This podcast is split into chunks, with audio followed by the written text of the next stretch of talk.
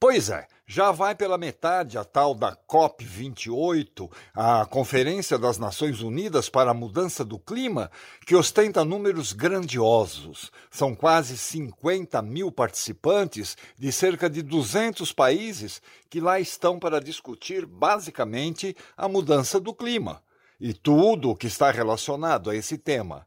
Só do Brasil partiram para Dubai mais de 1.300 pessoas. Ok, o assunto é realmente da maior importância. A coisa está ficando cada vez mais feia nesse nosso planetinha azul. Mas alguns participantes chamam especialmente a atenção da gente. É o caso do pessoal da Braskem, que embarcou nos aviões rumo à COP28, munidos dos seus laptops, celulares e vídeos institucionais para tratar de uma tal Agenda Verde enquanto Maceió afunda rapidamente graças ao prodigioso serviço de mineração da empresa, que criou enormes crateras debaixo da cidade. Cinco bairros estão sendo atingidos pela catástrofe, alguns deles já são verdadeiros desertos.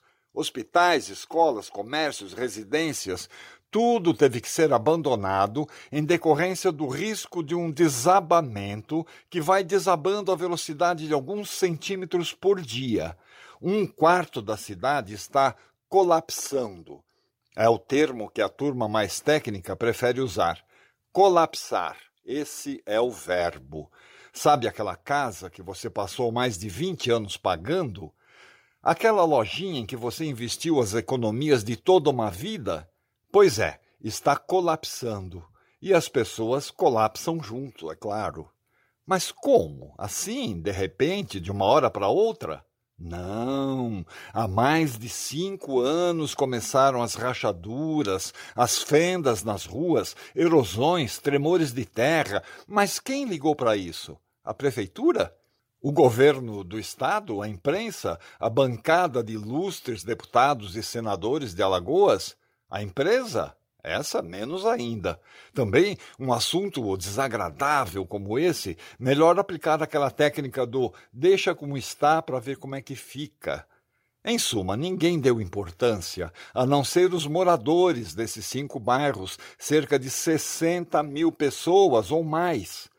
Agora que o colapso é iminente, começaram a surgir discursos, promessas, providências tardias.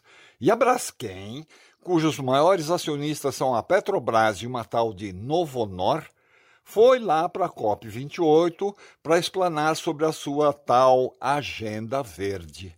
Tem cabimento?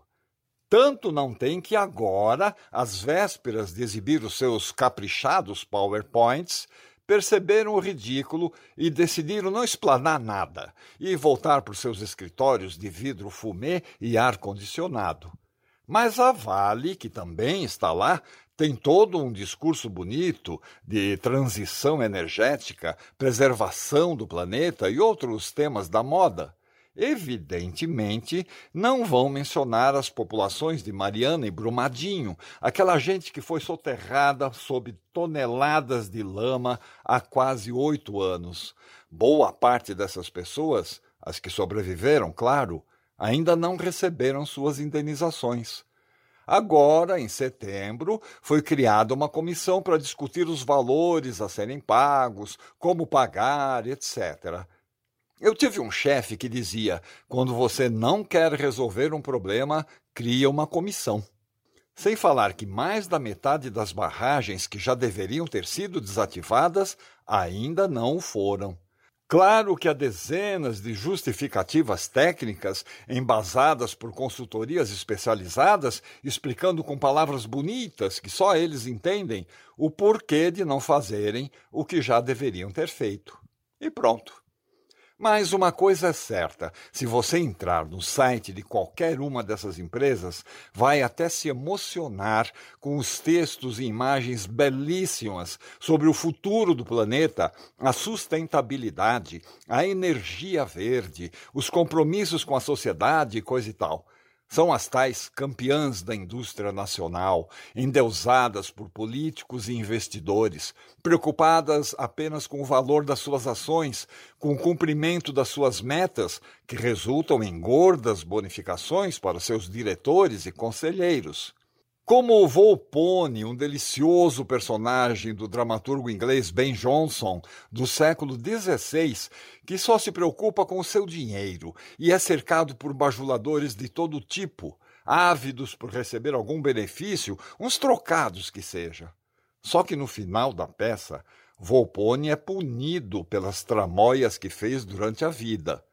Ah, se o mundo empresarial fosse assim, se o mundo político fosse assim, talvez o país colapsasse menos e a nossa terra seria para o pé firmeza e para a mão carícia.